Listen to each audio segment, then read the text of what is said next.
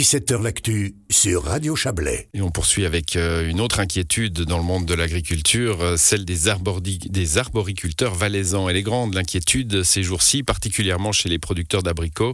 La baisse des températures prévues ces prochains jours arrive précisément pendant la floraison des abricotiers. Bonsoir Olivier Borja. Bonsoir. Vous êtes secrétaire général de l'interprofession valaisanne des fruits et légumes. Alors la floraison est courte, hein, c'est un moment euh, magnifique, sublime, mais c'est le moment de tous les dangers. Effectivement, c'est un moment extrêmement délicat. Alors la floraison, c'est un moment, mais s'ensuit aussi tout le mois d'avril euh, au début de la, de, la sortie du fruit, qui est aussi un moment délicat. Finalement, la période euh, dure environ six semaines, durant laquelle euh, l'abricot est particulièrement vulnérable face au, froid et au gel. Alors, on a voulu vous parler aujourd'hui justement parce que après ces, quelques jours printaniers hein, et de, de, et de manches courtes, ben, on nous annonce un, retour du froid. Alors, je ne sais pas si on nous annonce un retour du gel, mais enfin, dans tous les cas, c'est le, le qui-vive chez les producteurs ces prochaines nuits. Alors, c'est une inquiétude, bien sûr. Les producteurs sont prêts à se parer, à lutter contre le, contre le gel. Alors, il semblerait plutôt que les, températures annoncées pour la fin de semaine soient limite du zéro, euh, voire légèrement en dessous. Donc, euh, on est encore dans des situations qui sont, entre guillemets, acceptables mais il ne faudrait pas une conjonction d'éléments comme l'année dernière, avec des mélanges de vent, de, froid et puis de neige, euh, tel qu'on a connu en 2021. Voilà, on, évoquait euh, juste avant vous euh, la situation de la vigne, hein, qui a connu aussi une année 2021 très très compliquée. il faut rappeler que pour les abricots aussi, ça a été ça a été dévastateur justement avec ce que vous ce que vous mentionniez à l'instant, la, conjonction de froid et, de vent, hein, qui avait rendu difficile la la lutte contre le froid. Oui, exactement. Il y avait, s'était ajouté encore la neige, finalement, qui avait rendu tous les moyens de lutte totalement inefficaces.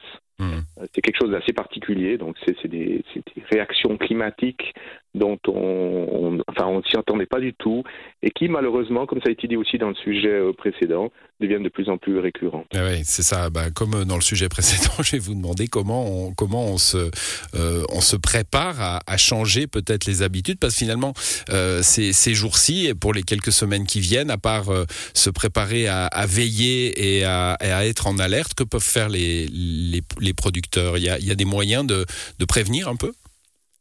Alors, de prévenir, pas forcément, mais de lutter le moment venu. Donc, on a des moyens euh, par l'aspersion, par l'eau, par des bougies, euh, de, réchauffer, en guillemets, les cultures pour pouvoir prévenir contre le gel. C'est un moyen qui est très efficace, qui est, qui est utilisé donc depuis, euh, depuis toujours. Euh, si ce n'est que ces dernières années, on a quelques, quelques épisodes euh, particuliers qui, font, qui rendent ces, ces moyens de lutte inefficaces. Est-ce que... globalement, on a la possibilité de le faire. Oui, et donc des alertes, euh, là aussi, hein, on parlait du, du, des plateformes, plateformes météo pour les agriculteurs, les alertes aussi dans les champs. Hein, on, on, a des alertes dès que la température baisse trop, et là, c'est le branle-bas de combat.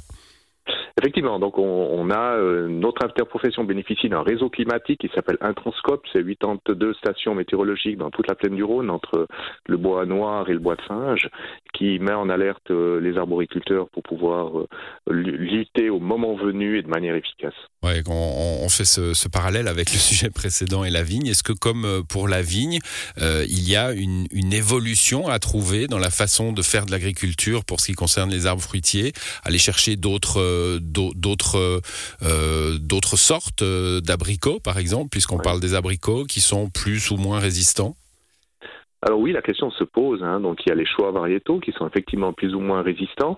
Il y a la précocité dans la saison. On sait que les, les variétés les plus précoces sont les plus vulnérables. Mmh. Et puis ensuite, il y a aussi les, les, les zones de, de, culture.